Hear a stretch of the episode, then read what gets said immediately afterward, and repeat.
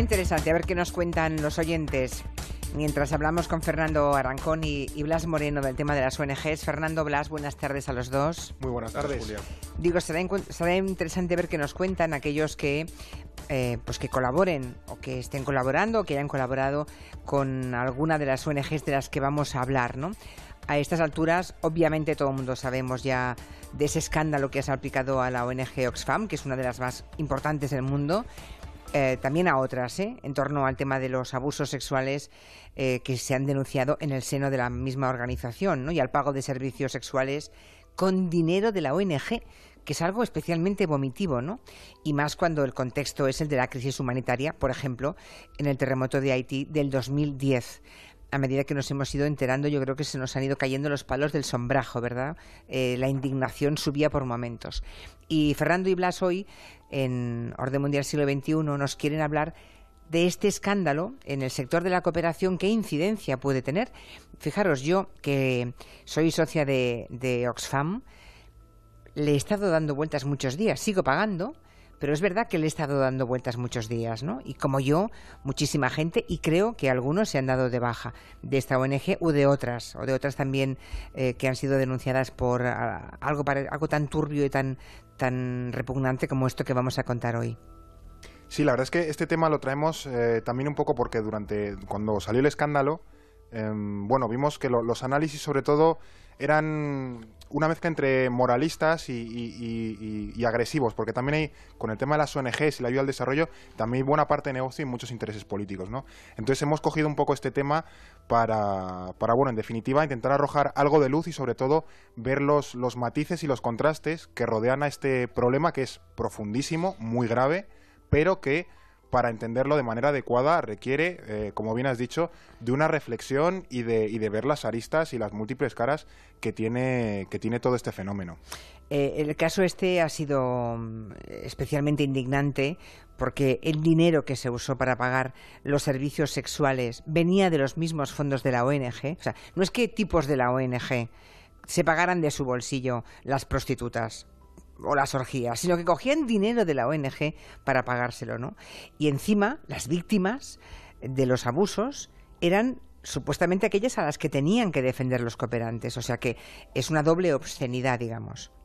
Claro, esto lo que se ha ido viendo es que hay un sistema de secretismo que al final ha acabado perjudicando totalmente a las ONGs. Hace poco el, director de, Oxfam en, Reino Unido bueno, reconocía que los errores habían sido tremendos, que los controles eran muy laxos, que muchas ONGs no tienen protocolos o los tienen totalmente obsoletos eh, relacionados con el tema del acoso sexual, incluso para sus propias compañías, no ya en las misiones internacionales, sino para las propias compañías que no, no han abordado el tema eh, adecuadamente y al final eso les acaba pasando factura.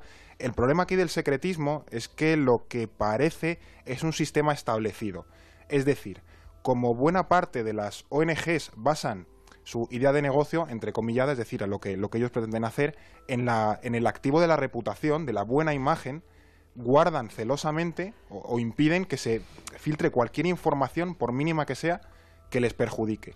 Al final el problema es que como no abordan esas cuestiones, los problemas se van acumulando. Se les pudre, claro, y al final sale y es muchísimo peor. Y es una explosión y, les, se les inunda todo totalmente y es un, tsunami ahí reputacional que no pueden contener. Porque incluso cuando ha habido ONGs que sí que han tenido un, protocolo de actuación interno eh, relativamente sano, lo han hecho a nivel interno, lo han depurado responsabilidades a nivel interno. El caso de Oxfam mm. es, un caso como este. En realidad esto es de, 2011, es un escándalo bastante antiguo y solamente ha salido ahora porque se ha filtrado. Pero Oxfam a nivel interno lo consiguió, digamos, solucionar. El tema es que no lo han contado. Incluso si lo hicieran bien a nivel interno, no lo cuentan. Por ese temor que tienen a perder, digamos, este, ¿Y este respaldo popular, etcétera, ¿no? Yo tengo la sensación de que si en el 2011, cuando detectan esto, lo cuentan automáticamente y dicen fulanito, manganito y zutanito han sido expulsados y les vamos a denunciar, estaríamos todos más tranquilos que no que ahora en el 2017 o 2018 nos digan que hace cinco o cuatro años o seis años hubo tal escándalo, ocurrió tal cosa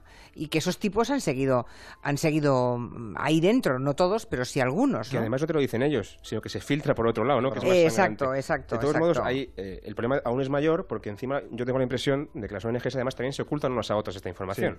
El caso eh, el caso de, del escándalo de Haití está protagonizado por un señor que quizá le suena a los oyentes, aunque el nombre es un poco eh, extraño y, que me disculpen, es Roland Van Houwer Meiren, que es, un señor belga, y es el que dirigía la, misión de Haití cuando esto, sucedió y que es el, último responsable de esta cuestión. El problema es que este señor ya fue expulsado de, una, de una, ONG que se llama eh, Merlin, que luego pertenecería a Save the Children, por, por, un nombre más famoso, digamos, en 2004 por protagonizar algo parecido en Liberia. Entonces, eh, Save the Children lo echa y, debe ser que no se lo cuenta a Oxfam porque le ha echado y este señor, que quizá es un gran gestor, no, eh, eso no lo sé, Oxfam le contrata por sus credenciales y, le coge y entonces se va a Haití. Oxfam después le echará por el, por el escándalo de Haití, pero entonces eh, Acción contra el Hambre le cogerá para ser el director de la misión en Bangladesh. La impresión que yo tengo es que unas y otras no se lo cuentan para evitar de nuevo que el escándalo se filtre. Y al final el problema, pues. Un poco epidémico, ¿no? Al final el problema se, va, moviendo, como no se zanja en ningún momento, ninguna ONG dice, vale, hasta aquí, tú ya no vas a trabajar más. Bueno, esta vez sí que el belga mm, sí, que se, le ha hecho el retrato público, ¿verdad? Esperemos que dentro de 10 años no nos hayamos olvidado y nos encontremos al tipo este trabajando en otra organización no gubernamental, en una otra ONG. Bueno, que sepamos también, porque cuando se descubrió el tema de, Oxfam me vino a la cabeza otros escándalos también muy indignantes de cuando las fuerzas de paz de Naciones Unidas, los famosos cascos azules, tienen comportamientos no solamente poco ejemplares, sino abiertamente repugnantes y delictivos, ¿no? Ha habido casos de abusos sexuales en los países donde esos cascos azules estaban destinados. Eso me lleva a pensar que hay una enorme escasez, si es que hay algún control de las misiones internacionales. ¿Qué pasa? Hay que entender, porque además creo que esta figura es un poco desconocida, los cascos azules, son misiones, eh, de la, digamos, auspiciadas por Naciones Unidas, pero que ponen los países voluntariamente para, para intentar mantener o construir paz en, un país o en un contexto de conflicto o lo que sea, ¿no? ¿Qué pasa? Que al final el último responsable de ese contingente militar eh, es el país que lo manda. Entonces, eh, claro, es muy complicado que, en, primer lugar, que el país que recibe la ayuda pueda decir nada y la ONU, por lo general, ha intentado también evitar meterse en esos fregados. El ejemplo más, más claro es también el de Haití, porque se ha probado que, los cascos azules que venían de, Nepal, de otra crisis, trajeron eh, con ellos el, cólera y, fue, y fueron al final responsables indirectos de, expandir el cólera por, por Haití, que se ha cobrado la vida de, al menos 9.000 personas y ha dejado 60.000 infectados, y la ONU no ha llegado nunca a, reconocer su, culpabilidad, su, responsabilidad. Vamos, a escuchar a, Ban Ki-moon diciéndolo, pero lo hace un poquito de manera mm, sutil, digamos, no, no reconoce 100% la culpa. Las Naciones Unidas lamentamos profundamente la pérdida de vidas humanas y el sufrimiento causado por el cólera en Haití. En nombre de las Naciones Unidas quiero decir muy claro que nosotros pedimos perdón a los haitianos, porque simplemente no hicimos lo suficiente para que el brote de cólera y vuestro sufrimiento dejara de extenderse por Haití. Pedimos perdón profundamente por nuestro comportamiento. Bueno, ya, tenía razón, ¿eh? Claro, lo que ha dicho es que piden perdón por no haberlo gestionado adecuadamente. Pero Exacto, no por haber llevado el cólera, que, es muy distinto, ¿eh? Hay un informe que demuestra que una prueba que costaría en total, en todo el, para todo el contingente de cascos azules, un total de unos 2.000 dólares, habría impedido eh, que, esta, que esta enfermedad se propagase simplemente con, un, con un test médico, ¿no? De 2.000 dólares en total. Entonces, es, es frívolamente... Eh, terrible el, hecho de que, de que tan poco dinero se haya dejado de gastar y, en, consecuencia haya muerto tantísima gente, ¿no? Es, no sé, falta, falta control, desde luego. Estoy leyendo un mensaje de, de Glopama en Twitter que dice que es una de las personas que colaboraba con Oxfam Intermon y que ha retirado su donativo mensual porque no quiero ser partícipe y ha escrito con mi dinero de esta clase de situaciones. Al final, quien paga es el más necesitado. Claro, a eso llegaremos al final de esta mm. charla, ¿no? Con, con Blas Moreno y Fernando Arancón, porque al final hay que pensar en la gente en los últimos destinatarios de esa ayuda solidaria, ¿no? Y si todos nos borramos, pues ¿qué, va a ser de ellos, no?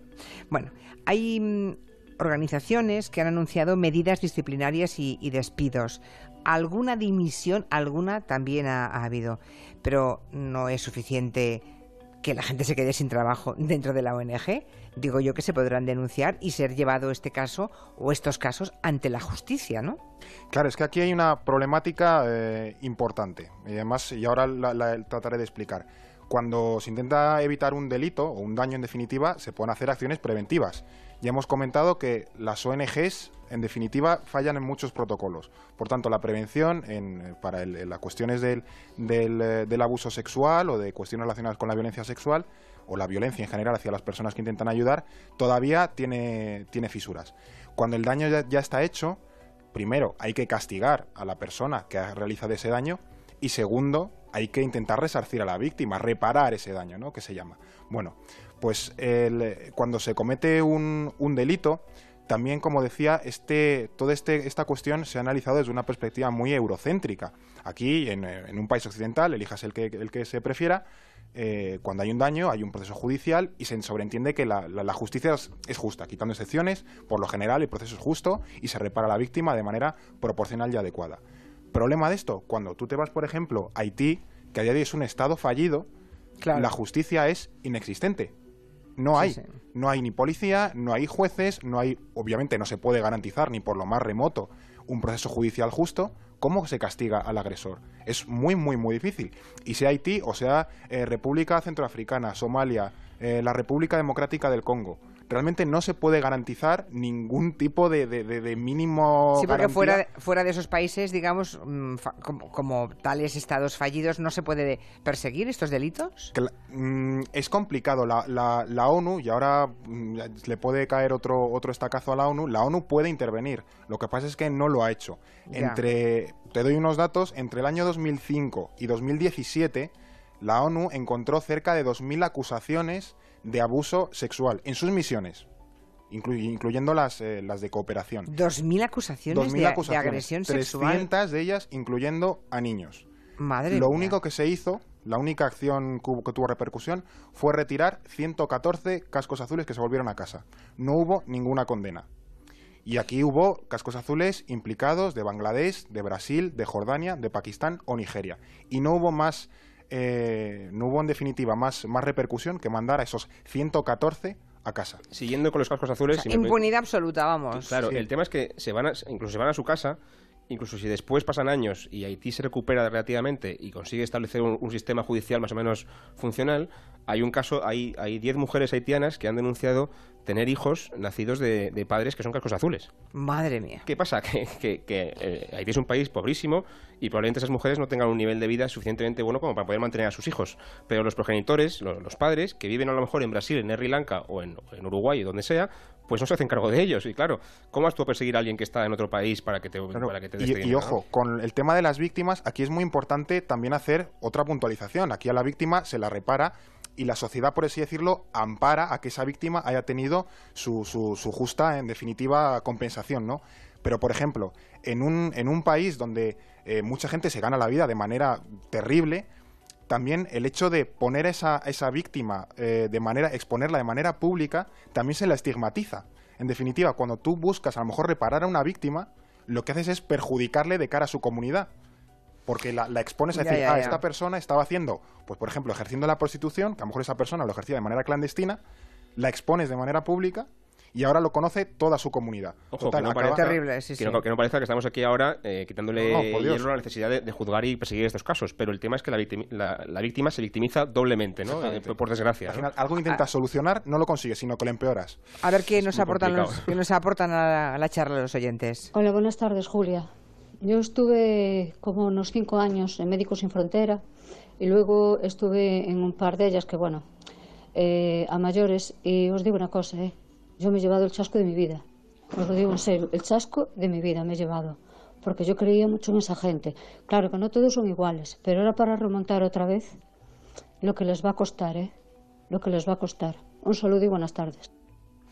Lo que les va a costar es estado en Médicos Sin Fronteras. Bueno, eh, quizá sería bueno Mm, para que mm, bueno para que no consigamos con la charla que más gente se dé de baja recordar verdad la labor importante mm. que realizan estas organizaciones humanitarias que nos decepcionarán de vez en cuando más que la propia organización algunos individuos indeseables que están dentro porque a veces son los únicos que acuden en, en apoyo de las grandes catástrofes y de las situaciones más desesperadas para muchos seres humanos los únicos o los primeros a menudo, ¿no? Igual el resto del mundo llega, pero ellos llegan primero y están allí siempre. A mí me, daría mucha rabia, digamos, que, este programa y que esta, eh, esta, esta, polémica en general acabase llevándonos a, retirar el apoyo a, estas organizaciones, porque por lo general su labor es, es muy buena. Como tú dices, hay indeseables, pero a mí personalmente no no sé si me sorprende, igual le digo una cosa muy fuerte, pero en el momento en que hay una, situación de privilegio o de poder, de que alguien tiene acceso a, una cama, a una manta o a, comida, igual puede ejercer ese privilegio eh, violentando al, que tiene que recibir la ayuda, ¿no? O sea, no sé si nos tiene que sorprender tanto que haya algún indeseable de vez en cuando. Lo sorprendente es que no se le controle o no se le paguen los pies. En todo caso, lo que yo no querría que la gente pensara es que la gente que se va de cooperante se va porque se va de marcha o se gasta el dinero en este tipo de cosas, ¿no? Además, en, en, gran medida muchas veces sufren eh, grandes situaciones de riesgo. daré un caso muy, muy, muy claro, que es Afganistán, que es el país más peligroso para, ser cooperante. Ha habido registrados más, más de 300 ataques en los últimos 10 años a, cooperantes, incluido bombardeos a, hospitales. Eh, el último, bastante, bastante importante, eh, en 2015, Estados Unidos, ellos dicen que por error, bombardeó un hospital de, Médicos Sin Fronteras, resultando en la muerte de, 42 personas, entre ellas 14 miembros de la organización. Quiero decir, no están allí tampoco de fiesta ni nada y, sufren consecuencias muy graves por lo que hacen, ¿no? De hecho, desde el año 2008, es decir, en la última década, en el mundo de la cooperación ha habido 900 personas secuestradas y más de 1.000 muertos. Cooperantes muertos, más de 1.000 en los últimos 10 años, a 100 al año.